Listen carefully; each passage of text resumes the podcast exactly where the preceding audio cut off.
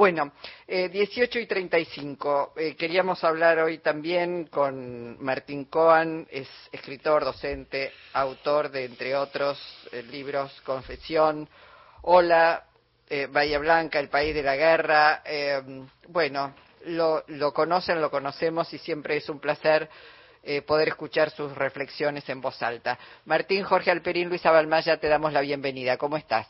¿Qué tal? ¿Cómo están? Buenas tardes. Bien. Bueno, tratando de eh, muchos y muchas de metabolizar el resultado de, de, las urnas, la votación en el día de ayer, eh, ¿tenés una lectura de mm, por qué el pueblo eligió a, a Javier Milei? ¿Es enojo? ¿Es decepción? ¿Es, mm, no sé, ¿cuál es tu mirada? Estoy igual que ustedes, igual que todos nosotros, eh, pensando y pensando. Eh, no, no es que tenga una respuesta especialmente nítida, estoy tratando de eso, de desbrozar y de, y de entender. Y, y, supongo y entiendo que no hay una única respuesta en el sentido que no hay un único tipo de voto. Claro. Eh, no, no hay una única motivación. Habría que discernir diferentes formas de adhesión o diferentes factores que llevaron a esa adhesión. En principio me parece que hay dos que son especialmente fuertes o especialmente significativos. Eh, uno entiendo que corresponde, o pensaría en tres, o venía pensando en tres, porque ya no es que esperábamos o no esperábamos guarimos de esta índole, pero el hecho de que mi ley concitara grados eh, considerables de adhesión ya no, ya, ya, ya, estábamos tratando de pensar cómo y por qué, más allá de que alcanzara el porcentaje que alcanzó, no lo alcanzara. Quiero decir, esto que nos estamos preguntando, nos habríamos tenido que preguntarlos incluso en el caso de que mi ley no ganara. Claro. Eh, ya el hecho de llegar con un grado tan alto de adhesión a un balotaje ya indica algo sobre lo que tenemos que pensar. A mi entender, hay por lo menos, por, por lo pronto debe haber un sector que comulga genuinamente con su violencia y, y, y, con su con su agresividad.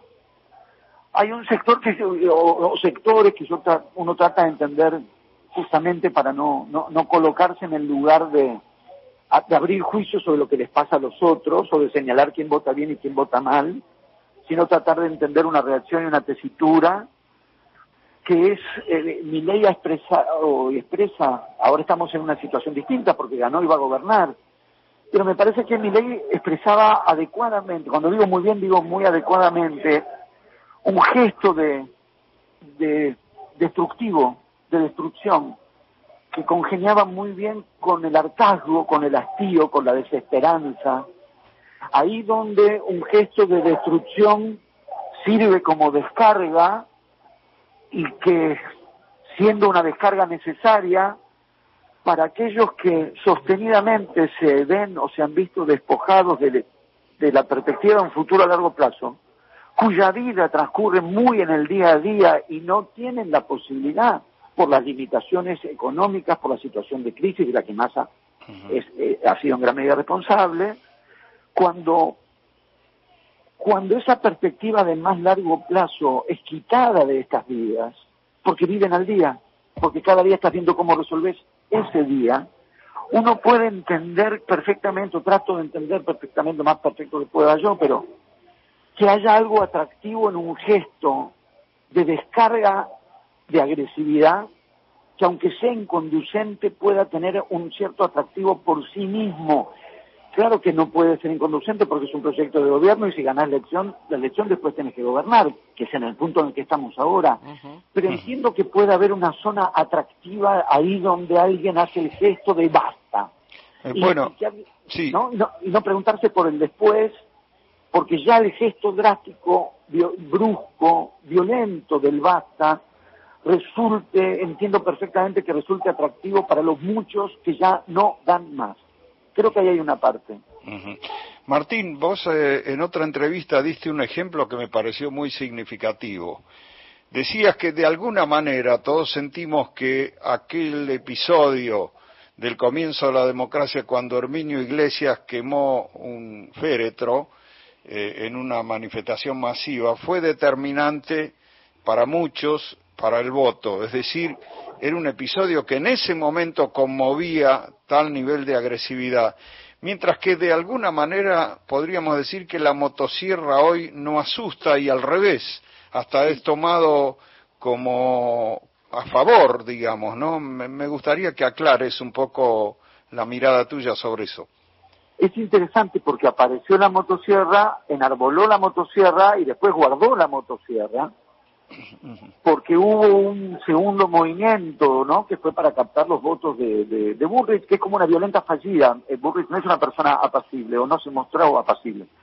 Se mostró también agresiva y violenta, solo que su agresividad y su violencia no resultó tan buena, tan buena en el sentido tan eficaz, mm. para quienes se ven tentados por eso, como lo de Miley, cuya violencia es más genuina y cuya agresividad es más eficaz.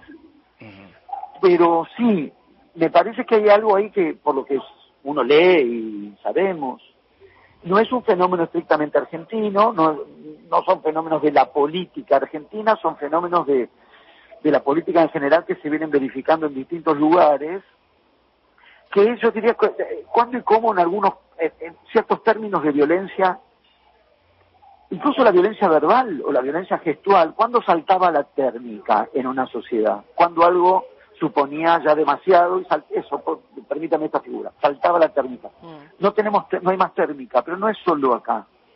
Y aquello que si un político lo hacía era ir demasiado lejos en su agresividad y eso le quitaba votos, o eso que un político si lo decía, por ejemplo, insultar, denigrar, agraviar, si lo hacía le quitaba votos, como la media, la media de circulación de la violencia y la agresión ha subido fuertemente y estamos todos más habituados a, ver pasar insultos y agravios, o incluso para quienes tienen cierto grado de exposición pública, han tenido ya que incorporar y naturalizar el hecho mismo de verse agraviados e insultados cotidianamente. Eso te iba a decir, bueno, eh, muchos eh, y los medios además hicieron naturalizar ese tipo de comportamiento. Sí, me parece que sí, y, e insisto, ocurrió y ocurre acá, pero no solamente acá, eh, porque creo que tiene que ver con un cambio en las condiciones de la circulación de, de, los discursos, pongámoslo en estos términos.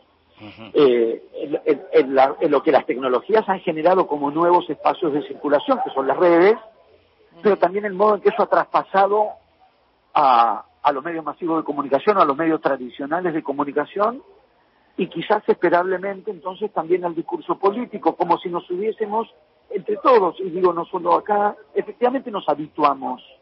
Y habilita, eh, más allá de la palabra, lo que habilita es después pasar a lo físico. También hay que decir que hubo un intento de magnicidio en la Argentina, digo, después del odio, la chorra, la yegua, etcétera, etcétera, etcétera. Bueno, eh, el intento de magnicidio. Es que la violencia verbal no es inocua nada de lo verbal es inocuo, pero la, violencia verbal no es inocua. Primero porque es una violencia en sí misma. Porque ejercer violencia con las palabras ya es una violencia concreta, pero además propicia o, auspicia o estimula la violencia, la posibilidad de pasar al acto de la violencia física. Y un hecho tan extremadamente grave como el que vos estabas mencionando, acabas de mencionar, Lisa, no produjo exactamente consternación. E incluso en la reacción de un poco frivolizar el asunto y decir los copitos, estos pibes, se minimizó muy rápidamente. y, y, no hubo exactamente esto, me parece que hay como, una, reacción de consternación.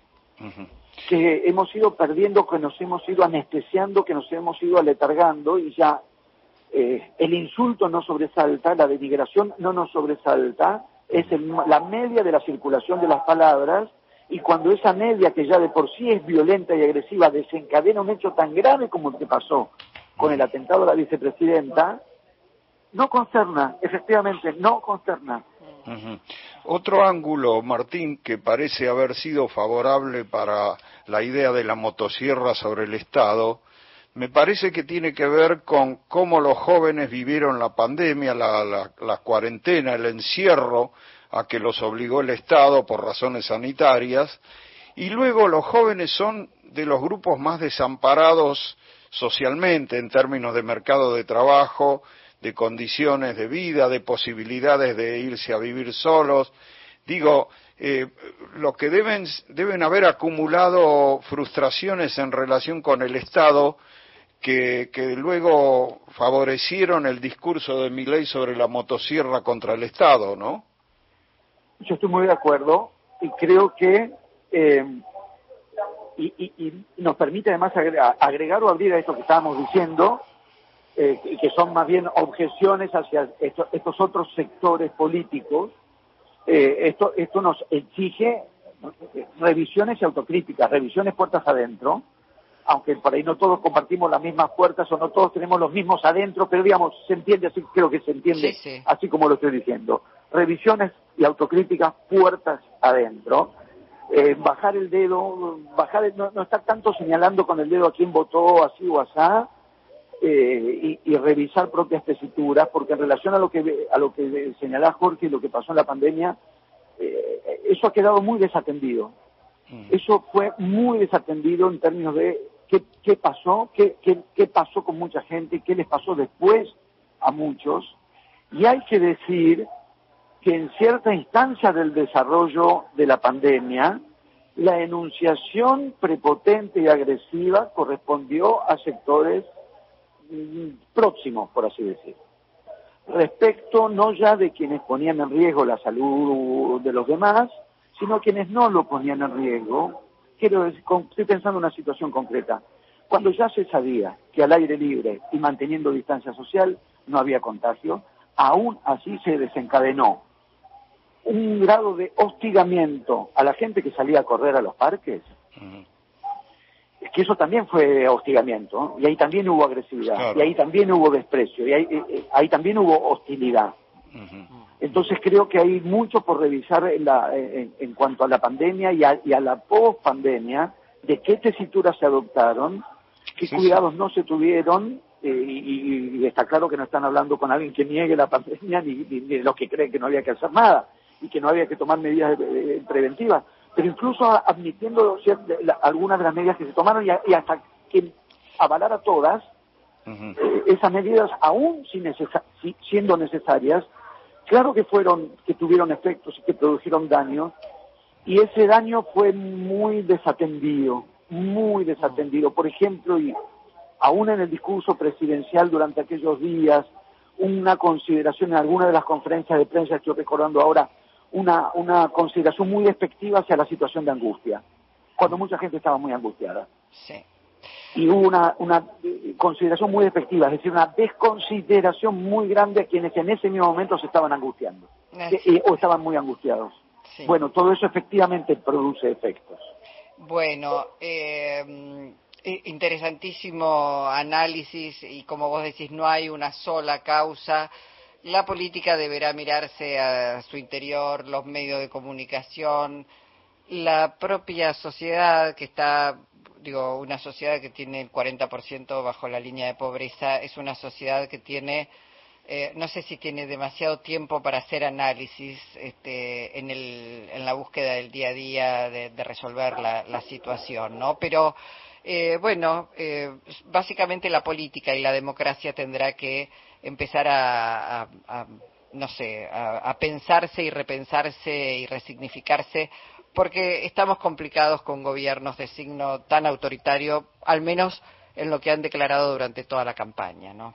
Estamos complicados, de manera que hay mucho para pensar, pero insisto, hay mucho para pensar de lo que, como dije, puertas adentro también. Sí, sin lugar a dudas. Bueno, puertas adentro sobre todo. Puertas adentro sobre todo. Martín, Abrazo enorme, agradecidísimos y como siempre, este, hasta pronto. Muchas gracias, le mando un abrazo. Gracias. Martín Coan, escritor, docente y, eh, bueno, gran, gran autor.